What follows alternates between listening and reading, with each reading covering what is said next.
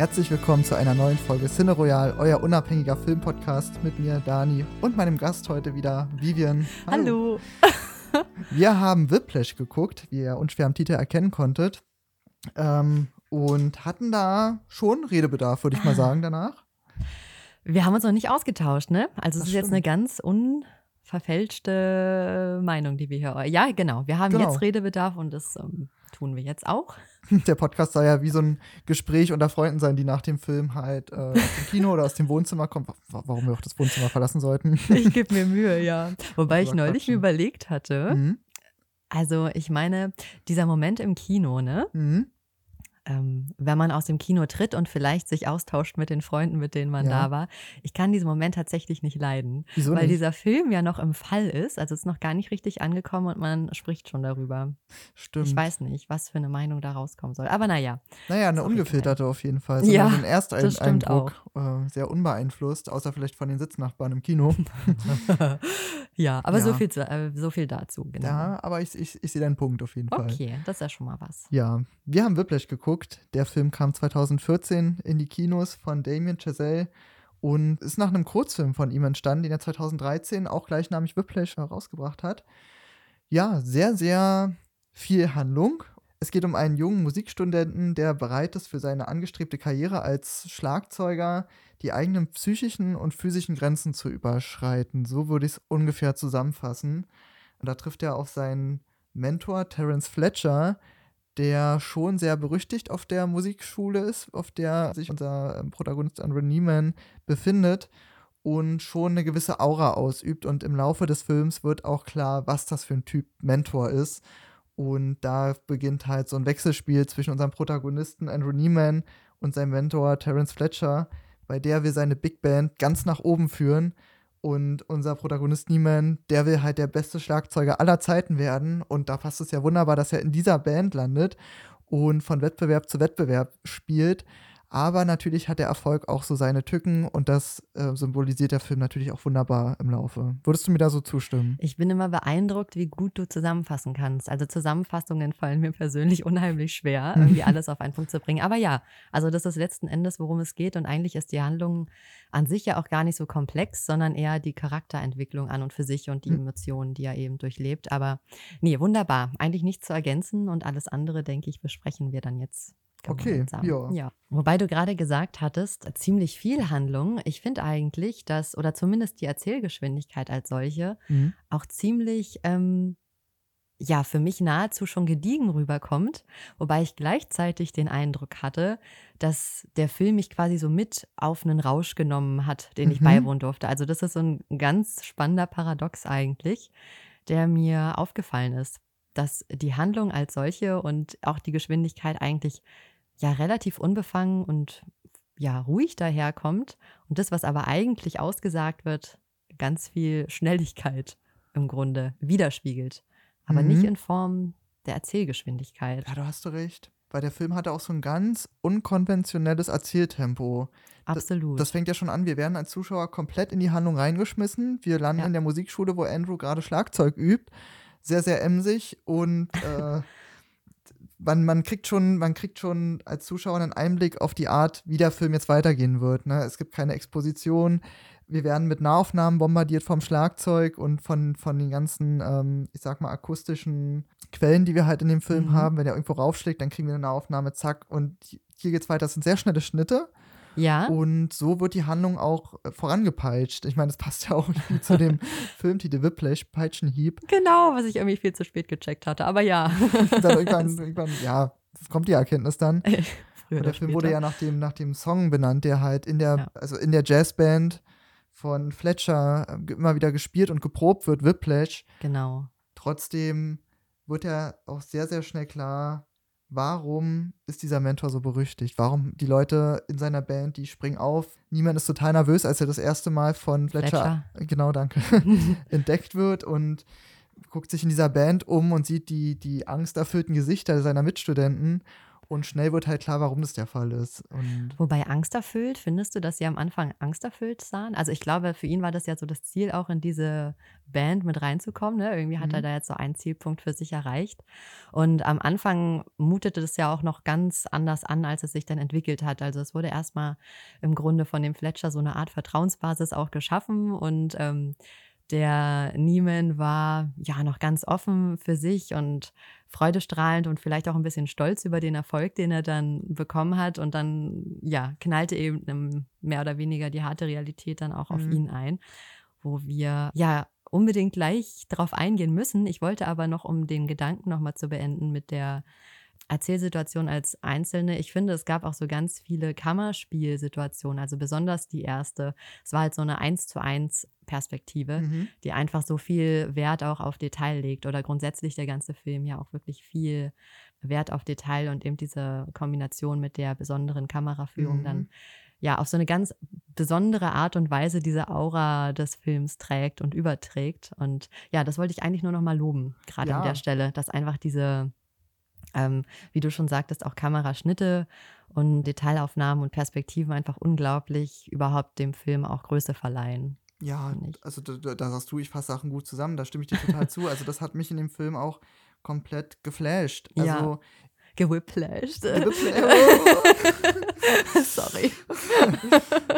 ja, auf jeden Fall. Also ich fand dafür, ja, da stimme ich dir zu. Von der Handlung her geht es ja, wie schon anfangs zusammengefasst, um diesen Typen, der ein großer Schlagzeuger werden will, relativ schnell von seinem, in einer sehr frühen Stelle des Films von diesem Mentor entdeckt wird und sich dann schon unter dem Druck dieses Mentors und seiner Mitstudenten befindet und die Proben halt immer weiter vorangehen. Auch die Wettbewerbe werden gar nicht so groß gezeigt, äh, mehr oder weniger. Mit der Band meinst du jetzt? Ja, richtig. Ja, Da stimmt eigentlich. Viele Hm? Zeitsprünge und der Film hält sich auch gar nicht lange mit irgendeinem Schnickschnack auf, sondern ähm, Ja. rast ungebremst auf dieses Finale zu und man überlegt sich die ganze Zeit, was überwiegt am Ende? Die Vernunft oder die Karrieregeilheit von, von ähm, Nieman?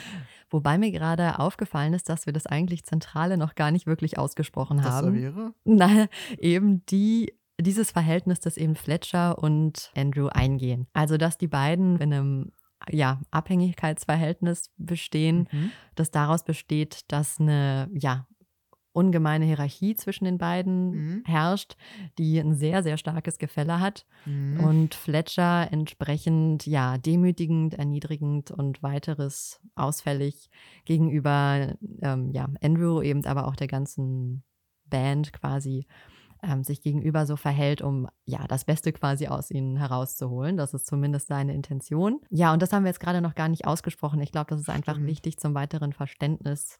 Des ähm, Films, ja. Ja, wieso eigentlich dieses Verhältnis auch eben so problematisch ist. Genau, weil der Film spielt ja irgendwie damit, mh, zu signalisieren, okay, das ist schon sinnvoll, was der, was der Mentor da macht, ne? Also durch diese, durch diese, ich sag mal, verbale Gewalt, die er da anwendet, wobei er wird auch äh, an einer Stelle des Films ziemlich handgreiflich und schmeißt einen Stuhl Mhm. nach Nieman, weil der sich verspielt hat. Und rechtfertigt das halt damit, dass er halt seine Schützlinge zwingt, über die Grenzen zu gehen, durch Angst, durch Respekt. Und sagt ja, der Erfolg spricht ja für, für ihn. Ne? Ja. Also Darauf Fletcher er hat er, genau, hat er, hat er schon eine gewisse Erfolgshistorie. Deswegen habe ich mich auch die ganze Zeit beim Gucken gefragt, ob der Film das moralisch nochmal aufgreift, weil für mich hat Mhm. es gar keine Rechtfertigung gehabt. Ich fand ihn am Anfang, also den Mentor Fletcher, sehr ähm, charismatisch. Mhm. Man muss auch sagen, er wird gespielt von J.K. Simmons, der macht das wunderbar. Also Ja, die Der- Leistung ist exzellent. der Typ ja. hat eine Ausstrahlung. Er hat ja auch schon den Fletcher in dem Kurzfilm gespielt. Unfassbar. Also Ja. wirklich unfassbar. Und deswegen dachte ich am Anfang noch, na, vielleicht ist es ja schon, vielleicht wird er noch cool, dass man Mhm. das irgendwie versteht. Aber ich persönlich habe auch ein Problem mit solchen Persönlichkeiten und denke mir, du kannst auch Erfolg haben, haben, ohne ein Tyrann zu sein. Und der Film zeigt ihn dann noch immer mehr als der Tyrann, den er auch eigentlich ist. Also Ja. dieser Fletcher ist einfach ein Arschloch und lässt es halt immer weiter raushängen, immer mehr, immer mehr und sagt am Ende dann, ja, ist doch aber trotzdem, ich bin ja erfolgreich damit, was ich mache. Ich bin ja cool damit und die Leute brauchen das. ja, um erfolgreich zu sein Richtig, auch. Ne? Sympathie ist dem Typen halt völlig egal. Und Ja, irgendwann sieht man auch an einer Stelle des Films die Grenze des Psychopathen, würde ich mal sagen. bei Fletcher jetzt meinst du? ja, oder zum, also mindestens des Soziopathen. Ja, das würde ich auch eher unterstreichen. Hm. Und da ist dann schon relativ klar, der Typ soll gar keine Sympathie bei den Zuschauern wecken. Das ist einfach ein Arschloch und da entwickelt sich der Film auch immer mehr zum Drama. Ja, das ist gut beobachtet. Also das Maß an Belohnung und Bestrafung wird natürlich völlig aus den Angeln gehoben. Mhm. Und ähm, du hattest ja, glaube ich, auch schon mal betont, dass irgendwie das nicht nötig sein sollte, um sein Bestes zu leisten, um sein Bestes zu geben, sondern dass Bestärkung irgendwie anders aussehen soll. Mhm. Ich finde aber tatsächlich, also gerade wenn wir uns jetzt auch auf die Endaussage festlegen wollen, ohne uns vielleicht wirklich festzulegen, sondern mhm. eher aus unserer subjektiven, äh, na das sowieso, aber aus unserem Blickwinkel einfach, finde ich eigentlich, dass wenn wir uns jetzt die Schlussszene anschauen, ja. die Szene, wo ja dann ähm, Andrew auch, sage ich mal, alle Erwartungen von Fletcher erfüllt, mhm. seine eigenen Erwartungen ebenfalls mhm. und quasi quasi sich selbst zurückgelassen hat, nahezu, um dieses andere zu werden, eben dieses absolute Talent, nahezu Genie, mhm. das eben alles aus sich herausgeholt hat. Ähm, ich weiß nicht, ob dir das noch so ähm, in Erinnerung ist, aber er stürmt ja erstmal, als er auf der Bühne stand und eben von Fletcher reingelegt mhm. wurde, mit den falschen Noten auch und dergleichen, ähm, raus und verlässt die Situation. Ja. Also nachdem er die Bühne dann verlassen hat, steht sein Vater da. Mhm. Und die beiden umarmen sich. Und das ist dann eigentlich der Dreh- und Wendepunkt, an dem Andrew nochmal zurück auf die Bühne schnellt und eben das vollbringt, was er eben vollbringt. Was für mich persönlich zumindest auch ganz deutlich eigentlich zeigt, dass es ohne diese Liebe und diesen Zuspruch und Vertrauen, mhm. ähm, die eine andere Person, ein dann zumindest eine andere Person mhm. entgegenbringt, gar nicht geht. Ah, das hast du richtig gut beobachtet. Das war mir nämlich gar nicht so bewusst, als ich den Film geguckt habe. Also wahrscheinlich so ein bisschen unterschwellig schon. Es geht auch unter. Das kann man vielleicht auch nicht leugnen. Ne? Also Ja. man ist ja völlig bombardiert mit diesen ständigen Erniedrigungen und so weiter. Und da ist das natürlich Ja. eine ganz kurze kleine Sequenz nur. Aber Die doch, trotzdem ja irgendwie raus. Dann. genau, Ja, genau. So ein völliger Kontrast eigentlich. Also, ähm, das stimmt. ja. Wobei man auch sagen muss, dass Fletcher teilweise auch echt lustig ist. Also es gibt auch Stellen, das hatte für mich so ein bisschen was wie bei so einem Lehrer, okay. der an sich schon was drauf hat und du weißt, okay, bei dem lerne ich was, aber der ist charakterlich ein totales Arschloch. Ja. Und wenn der mal einen Witz reißt, dann, naja, gut, dann ist es vielleicht mal ganz witzig, aber man hat ja die ganze Zeit im Hinterkopf, ich finde ihn super unsympathisch, diesen Penner da vorne. Mhm. Und das hatte Fletcher für mich, diese Aura. Also ah. der hatte auch in seinen Beleidigungen teilweise, mhm. die er da ausgesprochen hat, das war halt unnötig drüber. Ja. ja. Zu 100 Prozent immer. Aber manchmal war es schon ganz witzig.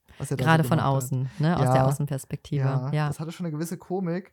Aber dann hat er wieder irgendwas draufgesetzt und draufgesetzt und hat sich so in, seinem, in seiner Selbstgefälligkeit gesuhlt, mhm dass man ihn wieder sofort gehasst hat. Und ja, also ich glaube, es kommt auch sehr auf den Schüler an, den man vor sich hat. Und das ist halt, glaube ich, grundsätzlich auch das Problem in einer Lehrer-Schüler-Beziehung, dass ähm, jeder Mensch selbstverständlich anders sensibel ist und anders reagiert ja, auf gewisse ähm, Strengen und auch Härten, mhm. die der Lehrer vielleicht dann eigentlich nur zum Wohle des Schülers auch mhm. oder zumindest zum Vorankommen des Schülers ja. Ähm, ja praktiziert.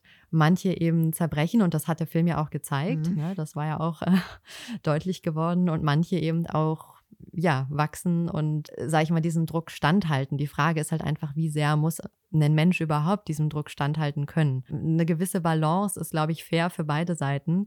Aber ich finde es auch falsch zu sagen, dass jetzt Bestrafungen oder auch mal härtere Maßnahmen irgendwie völlig abgelehnt werden sollten, weil manchmal braucht man ja vielleicht auch einfach diesen Tritt in den Arsch, sage ich mhm. jetzt mal so. Mhm. Und ähm, in einem gesunden Maß dann. Aber. Im gesunden Maß, ja. ganz genau. Aber ja. ja, so wie die Methoden halt da dargestellt werden, sind sie natürlich gänzlich verwerflich. Aber die Tatsache an sich, dass ich meine, ja, man kennt sich ja auch von sich selbst, wo mhm. man von außen einfach diesen Einfluss manchmal braucht. Wobei ich mir gerade denke, wie viel Einfluss hätte dieser Andrew jetzt wirklich gebraucht, weil er hat ja so ein Verlangen. Mhm. Also man hat ja mhm. richtig gemerkt, dass er bereit ist, alles aufzugeben.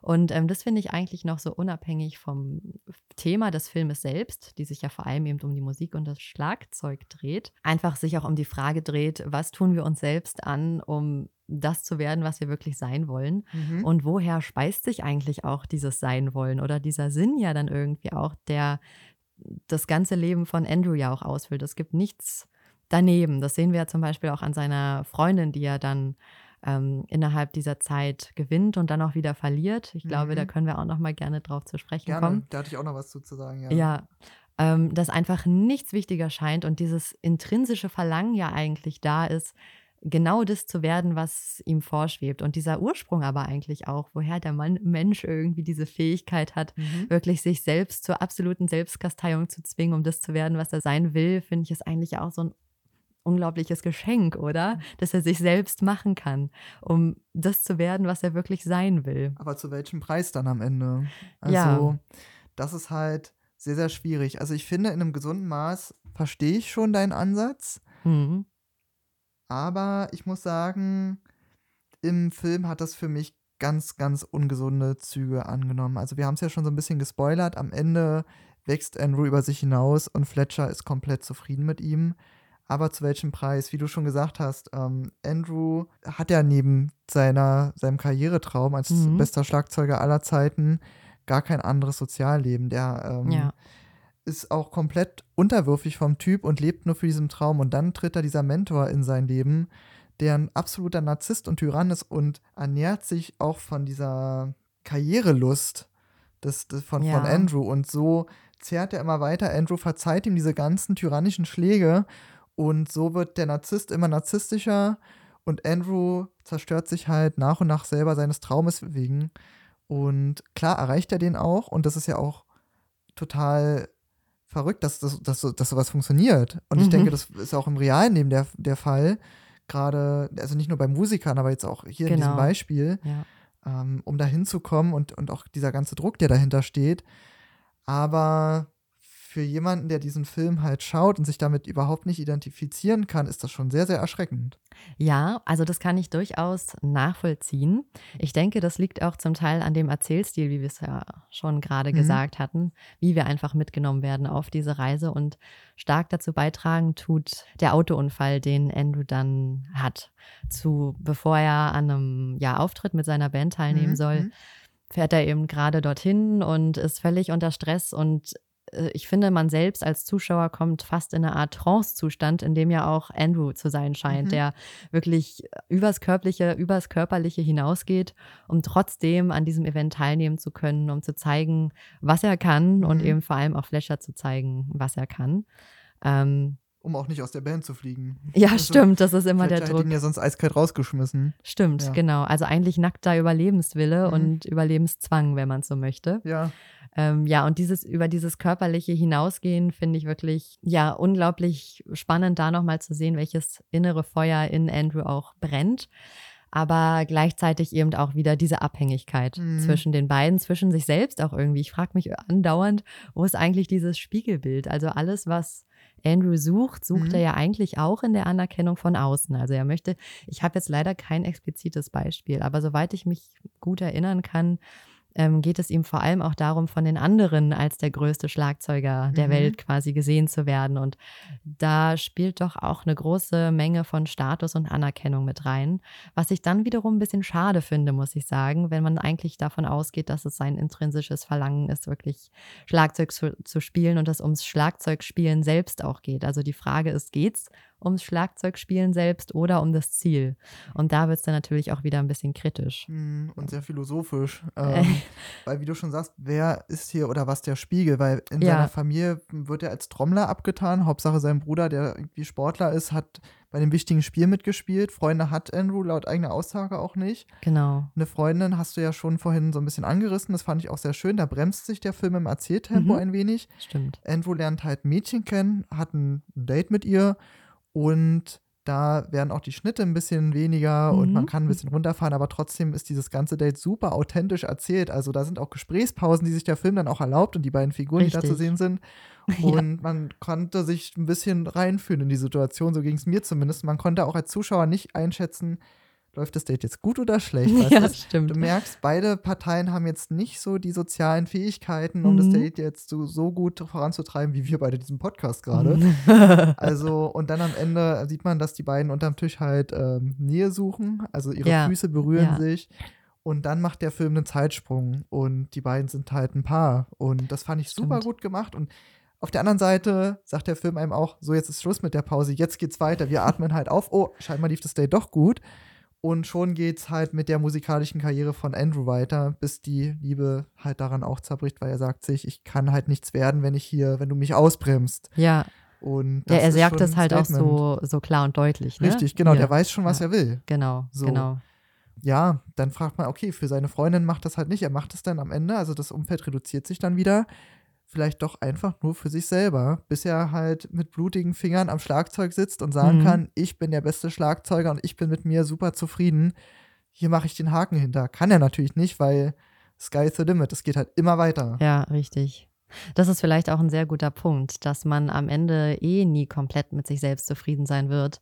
Auch wenn er jetzt vielleicht am Ende des Films diesen einen Moment doch genossen hat, würde ich mal behaupten. Also Mhm. man hat ja doch auch zufriedene Gesichtsausdrücke von beiden gesehen. Mhm. Mhm. So eine Art Erleichterung fast schon, aber was kommt danach? Das ist schon völlig richtig. Aber überhaupt die Tatsache, wirklich als Mensch sich solche Ziele setzen zu können und völlig frei in der Wahl zu sein, Mhm. einerseits, ähm, die finde ich unbeschreiblich. Und das, äh, ja, also ich, hm, vielleicht liegt es irgendwie auch an meiner verworrenen eigenen Und du persönlichen kannst dich Sicht. damit schon so identifizieren mit Neiman und seinem Ähm, Erfolgs, seiner Erfolgslust. sagen wir mal so, ich würde mich sogar mm, noch mehr gerne mit ihm identifizieren können. Also Ah. ich finde einfach dieses Durchhaltevermögen und diese Konsequenz und Mhm. ich finde es wirklich bewundernswert tatsächlich, Ja. ähm, so wahnsinnig stark hinter einer einzigen Sache zu stehen. Also mir persönlich fällt es schwer, mich überhaupt für irgendwas zu entscheiden, weil alles so fantastisch ist. Mhm. ähm, aber absolut. Also ich würde, ich würde jetzt nicht behaupten, dass das ein gesunder Lebensstil ist. Das haben wir auch beide gerade schon Mhm. eindeutig festgestellt. Aber ich, wenn ich jetzt von mir spreche, ich würde fast behaupten, ich wäre zum, ja, dann, dann kommt es wieder auch nicht hin, wenn ich sage, im Maßen bereit zur Selbstzerstörung. Aber Naja. ja, also doch, ich finde es schon ähm, sehr bewundernswert. Das ist ja interessant. Also, da frage ich mich halt auch, was ist die Zielgruppe von diesem Film? Das ist, ja, stimmt. Also klar, künstlerisch Mhm. ist der Film einfach grandios, das können wir schon mal sagen. Ja. Also Ja. allein das, das mitgepeitscht werden durch das Erzähltempo, Mhm. durch die vielen Schnitte, durch die Musik, ähm, durch, durch die Zeitsprünge. Also der Film lässt dann ja gar Farben keine Ruhe. Die auch, Farben, finde ich exzellent, super, wirklich, ja. Super gewählt. Warm, reich. stimmig, Also, ja, also- genau. Genau, das beschreibt halt super. Aber dann auch durch die Charaktere und da fängt es natürlich dann auch wieder mit der Identifikation an, Mhm. ne? Ähm, da so ein bisschen zu separieren. Ich kann mich damit gar nicht identifizieren. Du hast Mhm. diese Faszination zu diesem Erfolgswillen ähm, Ja. entwickelt und ziehst deine Identifikation halt daraus. Und trotzdem sind wir beide super fasziniert von diesem Film und können, da, Ja. können nicht weggucken. Stimmt. Die waren sogar danach so ein bisschen hibbelig, einfach weil der Film einen keine Ruhe lässt. Und das Ja. fand ich super spannend. Also schon, schon die Mhm. Charaktere, der, der Fletcher, der psychisch nicht ganz knusper ist. Knusper. Dann hast du Andrew Neiman, wo du dich die ganze Zeit nach seiner Motivation fragst, wo kommt die noch her? genau, dieses wirklich, ja, Entschuldigung, ich will es Nee, nicht nochmal sagen, absolute Verlangen, aber ich finde es wirklich, äh, ja. Und Aber das hat der Film super, super erzählt. Also das Ja. hatte ich lange nicht von dem Film so mitgerissen worden zu sein, ohne dass was doll Dramatisches an sich passiert. Also du Genau, hast jetzt keine mhm. tragische, du hast jetzt keine tragischen Tode in dem Film. Du hast, Ja, das ist, es ist kein Naja. Kriegsepos. Naja, vielleicht den Tod des eigenen Selbstes an manchen Stellen. Also Oh. das ist halt wirklich sowas, was ich mich gefragt hatte, auch erst, ähm, also erst als Andrew, zumindest aus meiner Perspektive, bereit war, sich selbst fast so ein bisschen aufzugeben, konnte er die Demütigen ja erst ertragen. Also erst als er wirklich bereit war, ähm, das zu ertragen und das durchzustehen, hat er, glaube ich, schon ein Stück eben von der Person, die er als Mensch irgendwie ist, einfach hinter sich gelassen. Was ich dann ganz spannend an dieser Situation finde, ist, dass er ja auch selbst anfängt, sich zu demütigen. mhm, Also er expandiert quasi diese Demütigungen und Erniedrigungen mhm. von Fletcher auf sich selbst und ähm, ja, es, es endet quasi gar nicht. Dieses ja. sich irgendwie, Und da kommen wir auch irgendwie an dem, an dem Punkt der, der Selbstreflexion an. Das, der Mhm. Film äh, spielt unheimlich oft mit diesem Thema Selbstreflexion. Einmal von niemandem, der sich die ganze Zeit fragt, wie kann ich noch besser werden? aber ist das reflektiert? Also ist er reflektiert? Subjektiv bestimmt. Und dann halt die, ich sag mal, fehlende Selbstreflexion von Fletcher, dem Mentor, Mhm. der sich die ganze Zeit gar nicht empathisch weiterentwickelt. Also er bleibt der Tyrann, Das der, er stimmt. ist. Er bleibt. und ähm, treibt halt diese Tyrann Tyrannei immer weiter nach vorne und ist wirklich komplett unselbstreflektiert. ja. Ähm, das sieht man auch an einer Stelle im Film. Das will ich jetzt vielleicht nicht vorwegnehmen, aber der mhm. Film hat so ein paar Stellen, wo er Wendungen eingebaut hat, die man vielleicht hat kommen sehen. Ähm, da gibt es eine Stelle, da wird Fletcher etwas Empathie angezeigt. Das ähm, sieht man auch ganz schön, mhm. wie er sich entwickelt. Da ist er sehr traurig, das kann ich ja vielleicht Ach mal so beschreiben. Ja. Kommt in den Raum und sagt, ja, er hat hier ein, ein Schlagzeugsolo, war es doch auch, mhm, von stimmt. einem ehemaligen Schüler von ihm, der aber bei einem Autounfall gestorben ist.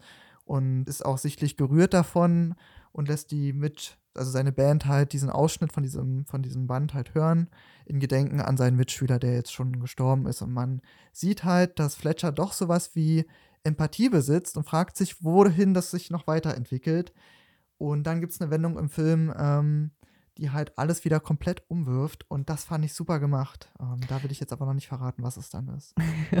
ja, ich glaube, das ist also, wenn wir jetzt vom Aspekt der Reflexion und Selbstreflexion auch ausgehen, eines der Dinge, die ich an diesem Film ganz besonders toll finde. Also wir hatten ja schon von dem Autounfall kurz berichtet mhm. und das ist ja dann auch so ein Punkt, wo ähm, Andrew tatsächlich aufhört mit dem Schlagzeugspielen. Das ist vielleicht noch wichtig zu erwähnen jetzt in mhm. unserem Gespräch, dass er ja auch eine Pause einlegt, besonders als dann eben auch einige Schritte eingeleitet werden der, ähm, die dann eben dazu führen, dass sich auch an der Schule was ändert, mhm. ähm, also an dem Konservatorium.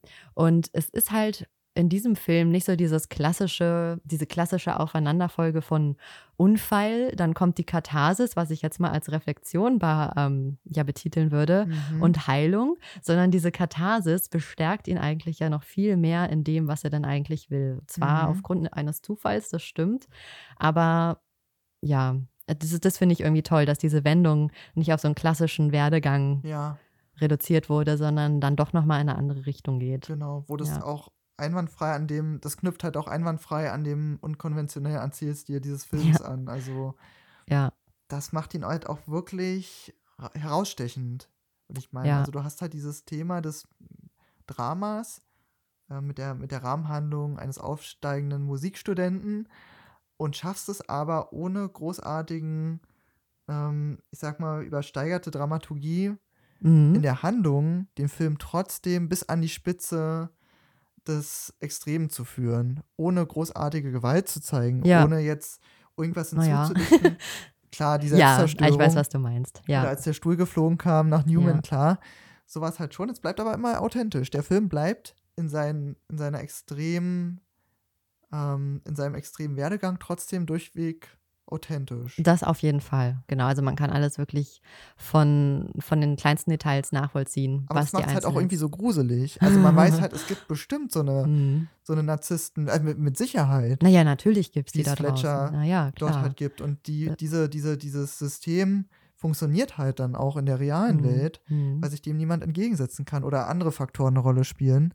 Und das ist schon gruselig und trotzdem ähm, macht es irgendwie auch auf einer mobilen Art und Weise Spaß, diesen Verfall von ähm, Newman zu sehen, weil sonst und Aufstieg und, und Aufstieg, klar. Mhm. Erfolg haben wir auch, sonst wäre es ja ein sehr depressiver Film. Ja. Ähm, das ist ja schon so genug. Und trotzdem hat man, na, ich will es nicht Schadenfreude nennen, aber man denkt sich, okay, du kannst ja selber was dafür. Ja. Jetzt guck mal, wie du aus der Nummer wieder rauskommst. Und wenn nicht, bist du halt selber schuld. Aber ich bin mal als Zuschauer gespannt, wie schlimm es halt noch wird. Ja.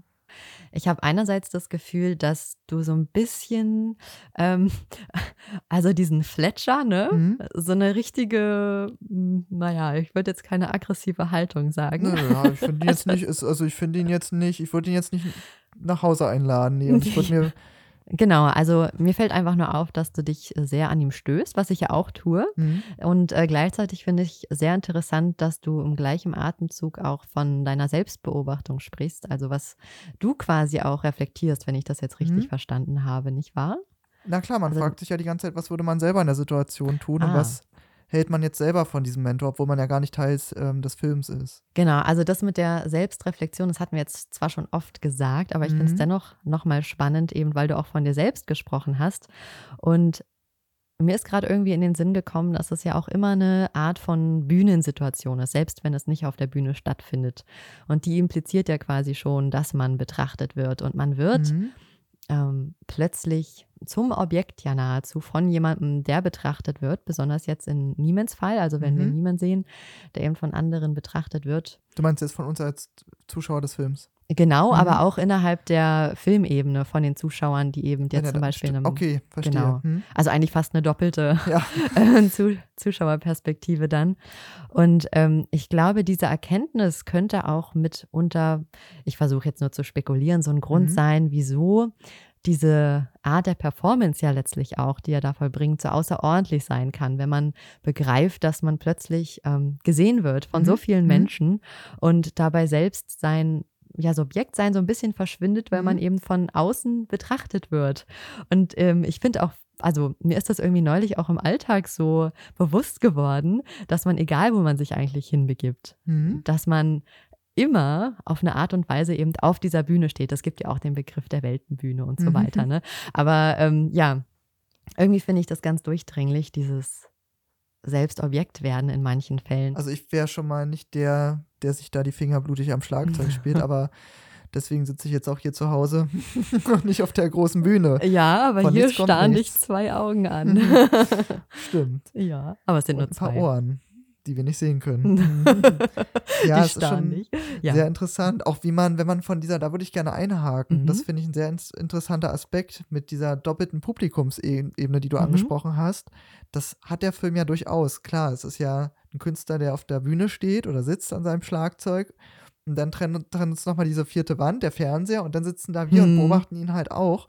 Und wenn man ihn halt als diese Art von, von Objekt als, oder Person ähm, betrachtet, wird auch interessant zu sehen, wie sehr er in der, innerhalb der Filmebene, in der Filmwelt, zunehmend ähm, so eine Scheißegal-Haltung einnimmt, was sein Umfeld, abgesehen von seinem Erfolg, das ist, Mhm. ihm, das ist seine treibende Kraft, aber ich, was, was sein Umfeld von seinem Charakter hält. Er wird halt zunehmend im Laufe des Films unsympathischer für uns als Zuschauer. Natürlich, jetzt ist, ist es nur meine subjektive Meinung, Mhm. Aber auch diese Schlussmachtszene, wie du auch meintest, er sagt es ja auch sehr direkt, du legst mir Steine im Weg, Mädchen, Nicole hieß sie, glaube ich.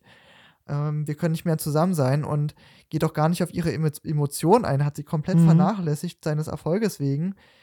Und wir als Zuschauer finden ihn natürlich natürlich auch zunehmend unsympathischer und das war jetzt nur ein Beispiel, das steigert sich halt im Laufe des Films zum Finale hin immer mehr, ähm, dass diese, dass diese Bühne sich für Newman nur noch daraufhin abspielt, wie gut ist er als Schlagzeuger und die Person Mhm. Newman immer weiter in den Hintergrund rückt. Interessant, dass es, ähm, ja, dass er dadurch für dich unsympathischer wird. Ich muss ganz ehrlich gestehen, ähm, auch wenn ich es von mir selbst eigenartig finde, aber mein Gedanke, als er dieses Tischgespräch mit seiner Freundin hatte Mhm. und eben Schluss gemacht hat, war so, ja, du setzt die Priorisierung eben wieder dahin, wo sie sein muss, um das zu bekommen, was du möchtest. Und ähm, hat mich eigentlich nur noch dazu ermutigt, noch mehr mit ihm mitzufiebern Ah, für okay, dieses Ziel hin. Ja, und ähm, ja, also äh, es ist natürlich auch immer eine Frage der Priorisierung von verschiedenen Dingen, die man irgendwie im Natürlich, Leben klar. hat. Und man hat ja dann aber auch doch nochmal gesehen, als sich quasi das Schlagzeugspielen von seinem alltäglichen Leben auch entfernt Mhm. hat, nach diesem Zwischenfall, hat er sich ja nochmal bei ihr gemeldet und gemerkt, okay, sie lebt jetzt ein anderes Leben und ich Mhm. habe plötzlich alles verloren, weil das Einzige, was ich hatte, eben das Schlagzeugspielen war. Und ähm, da wird das natürlich nochmal ja, in Frage gestellt, ob das das jetzt wirklich auch wert war oder ob die Priorisierung rück, äh, richtig Aber war. lässt sich ja im Nachhinein dann immer sagen, oh, na gut, hätte ich mal anders gehandelt, naja, jetzt will ich doch irgendwie nochmal meine Freundin zurück. Ich fand das irgendwie sehr traurig, aber wirklich traurig Ja. mit große T. Also jetzt nicht großartig, er hat jetzt für mich kein Mitleid verdient. Ich mir denke, du hast dich so, klar, ehrlich von ihr getrennt. Ja, er hat jetzt nichts vorgemacht, aber er war so komplett unempathisch. Und ich fand es eher jämmerlich, wie er sich dann nochmal bei ihr gemeldet hat. Ja. Und für mich hatte der Mensch an der Stelle keinen charakterlichen Stolz mehr. Okay, ja, also ich glaube, das war auch das, was wir jetzt schon oft gesagt hatten, dass er eben so einige Aspekte von sich verlieren musste. Hm. Und ja, letzten Endes kann nur jeder für sich allein entscheiden, ob es das eben jetzt wert war oder nicht. Ja. Also ja, wahrscheinlich will niemand, n- niemand, sorry, das schneiden wir raus, ja. Mhm. Okay. Ähm, ähm, also ein Leben. Hm? Hat niemand gehört. Oh Mann, okay, ganz ruhig. Ähm, wahrscheinlich kann niemand tatsächlich, obwohl man kann auch nicht über alle sprechen, wahrscheinlich kann ich nur von mir selbst sprechen, ähm, vollends zufrieden sein, wenn das Leben auf einen einzigen Aspekt Natürlich, reduziert wurde. Richtig. Und dann muss man sich auch fragen, wie hat man sich da priorisiert? Was ist ja. einem Leben am wichtigsten? Und je nachdem, wo man da seine Skillpunkte gesetzt hat, bei ihm ist es mhm. halt komplett auf Erfolg gesetzt und mhm. soziales Glück eben auf Null, dann setzt man die Schablone als Zuschauer halt an und guckt, wie sind da meine persönlichen Werte gesetzt und wenn ich damit halt überhaupt nicht korrespondiere, dann sinkt halt mhm. halt auch der Grad der Identifikation bei mir. Absolut, und na klar. Klar ist mir die Person dann nicht nur deswegen unsympathisch, mhm. das macht den Charakter ja für mich auch irgendwie interessant. Ich will, mhm. will ja keine Biografie über mich selber sehen, aber wenn es halt so komplett abweicht und für mich äh, den, wirklich diesen, diesen Grad der Absurdität erreicht, wie es jetzt im, im Falle Niemand der Fall war, ähm, dann finde ich es schon, dann stelle ich den Charakter ab einem gewissen Punkt natürlich auch in Frage. Und das hat man auch an diesen Szenen wie mit der Freundin dann halt auch gemerkt. Also ich habe das an ja. mir selber gemerkt, ja. Ja, also Charakter in dieser Perspektive, ne? Sein Charakter als solcher, der sich jetzt um sein Schlagzeugspielen dreht, der ist aus meiner Sicht außerordentlich. Und ich hatte auch aber nicht das Gefühl, dass wir ihm tatsächlich Mitleid entgegenbringen sollten als Zuschauer, als eben diese Szene da mit dem mhm. Telefonat stattgefunden hat, sondern vielleicht auch für uns als Zuschauer wichtig war zu sehen, okay, der Preis ist eben diese Lehre, der Wille zur Perfektion und mhm. dergleichen eben kostet immer was ja, aber für mich hat es tatsächlich nichts an meinem Bild eingebüßt, wie ich ihn jetzt wahrnehme, ah. sondern ich war immer irgendwie auf seiner Seite, muss ich mhm. sagen. Okay. so, ja. Aber ich finde einen ganz wichtigen Aspekt, ähm, um den wir uns jetzt noch gar nicht gekümmert haben, mhm. so richtig, ist der Aspekt der Musik. Denn natürlich ja. ähm, glaube ich, dass, so wie wir jetzt gesprochen haben, das äh, verallgemeinert werden kann und auch soll vielleicht im Sinne von Leidenschaften und mhm, Lebenswegen. Mhm. Aber trotzdem glaube ich, ist es in dem Sinne auch nochmal wichtig, einen Blick auf die Kunstrichtung als solche zu werfen, mhm. denn die wird dann natürlich ziemlich fast schon steril aufgezeigt. Mhm. Und dieses musikalische Miteinander, füreinander und Wachsen aneinander mhm. komplett außer Acht gelassen. Stimmt. Also man hört ja vielleicht auch, wenn man ähm, Freunde oder Bekannte im Umfeld hat, die am Konservatorium studieren oder ein Instrument studieren, mhm. was für ein unglaublich harter Druck auch in diesen ja, Fachhochschulen zum Teil oder eben mhm, anderen ja. Instituten herrscht. Und dieser Fokus eigentlich ja nochmal bestärkt wurde, indem mhm. uns dieser Film präsentiert wurde. Was natürlich vielleicht aus Sicht von einem Musiker, wir sind da jetzt beide, ähm, ja, wir haben es mal so probiert, ähm, ja. ähm, ein bisschen schade ist einfach für Leute, die ja einfach selbst Musiker auch sind oder sich in diesem Bereich mhm. Ähm, gut auskennen, dass das eben so dargestellt, wie es jetzt eben wurde. Ja, die Musik Und, ist dann halt das Handwerk dieser, dieser Leute. Und keine bloße Unterhaltung mehr wie für uns als Konsumenten. Genau, also es ist ausschließlich irgendwie ein Konkurrenzverhalten und das haben wir, glaube ich, auch noch gar nicht gesagt.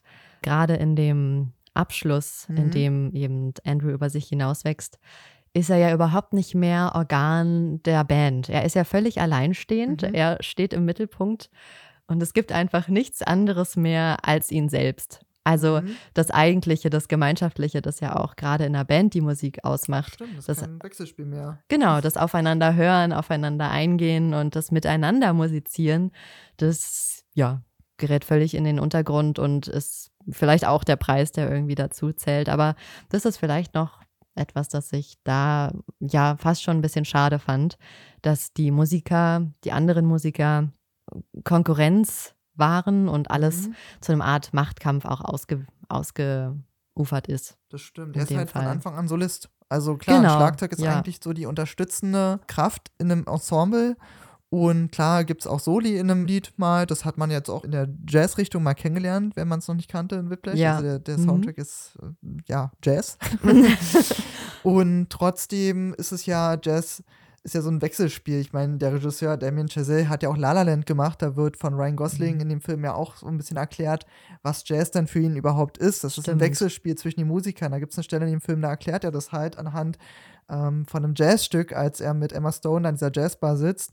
Und das macht er hier in diesem Film also der Regisseur komplett anders. Da, wie du schon sagst, ja. ist es halt ein komplettes Solo und Mitte zum Zweck, um rauszustechen und eben nicht dieses mhm. Wechselspiel geben und nehmen. Genau. Was am Ende das, den Jazz halt ausmacht und dieses Spontane, sondern es ist wirklich konstant durchgeprobt und Einzelkämpfer. bis zum Erfolg, genau. Ja. Und, und Einzelkampf dann halt, ähm, ja, durchgespielt, richtig, ja. Genau. Sehr interessante, sehr interessante Beobachtung an der Stelle. Hm. Herzlichen Dank, Dani.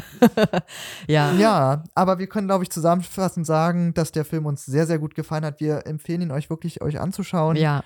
Und völlig, auch wenn ihr mit Musikfilmen an sich vielleicht noch nichts so anfangen könnt und euch La La Land noch nicht überzeugt haben sollte, warum auch immer, dann guckt euch Whiplash an. Der Film peitscht euch durch den Film und lässt auf jeden Fall einen bleibenden Eindruck, oder? Ja, ja, absolut. Aber ich finde auch nur noch mal als kleinen netten Hinweis, man muss auch in Stimmung sein, finde ich, für diesen Film. Eigentlich, wenn man den wirklich genießen Richtig, möchte. ja. Ne? Also gut, ist wahrscheinlich bei jedem Film so. Aber ich wollte es nur noch mal sagen. Es ist kein Gibt Film, von dem man sich so leicht berieseln lassen kann, ohne Ja. dass er einen emotionalen Abdruck hinterlässt. Das Sehr sollte davon- schön, sehr ja. schönes Endwort. Ja. Ja, Hast du noch abschließende. Worte? Ach so, Hm, immer diese abschließenden Worte. Was sagt man denn noch so? Ja, willst du noch jemanden grüßen? Ach so, nee, wieder nicht. Naja, gut, vielleicht beim nächsten Mal, ne? ja, Genau. schaltet uns auch beim nächsten Mal wieder ein. Ich weiß nicht, wie man das im Internet sagt. ihr jungen Leute Ähm, wisst es. streamt, hey. Ja, streamt Ja. uns beim nächsten Mal wieder. Und wenn ihr Musikwünsche, Musik. wenn ihr Filmwünsche bei uns habt, dann ähm, schreibt uns einfach bei Instagram und Facebook unter der Seite Cine Royal. Der Link ist auch nochmal in der Beschreibung. Ja. Und dann gucken wir uns da was Schönes Ja, raus. ja, genau, da, da fällt mir doch noch was ein. Mhm. Dani spielt ja Gitarre und ich so ein bisschen Geige. Also, genau, vielleicht ähm, Ja, Ja, vielleicht, wenn wir tausend erwartet euch was. haben. Ja. Tausenden, na, müssen schon ein bisschen mehr sein, oder? Ja, ich glaube, die Mille machen wir vorher voll. Man muss ja groß denken, haben wir gelernt. Genau. okay. Ja, auf Wiedersehen. Au Auf revoir.